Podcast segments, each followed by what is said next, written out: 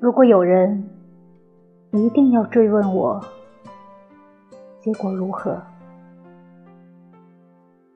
我恐怕就无法回答。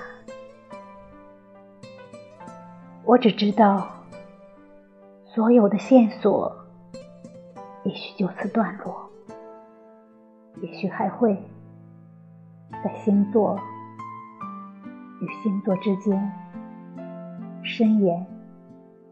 漂泊，在夏天的夜晚，也许还会有生命重新前来，和此刻一样，静静聆听那从星空中传来的极轻、极遥远的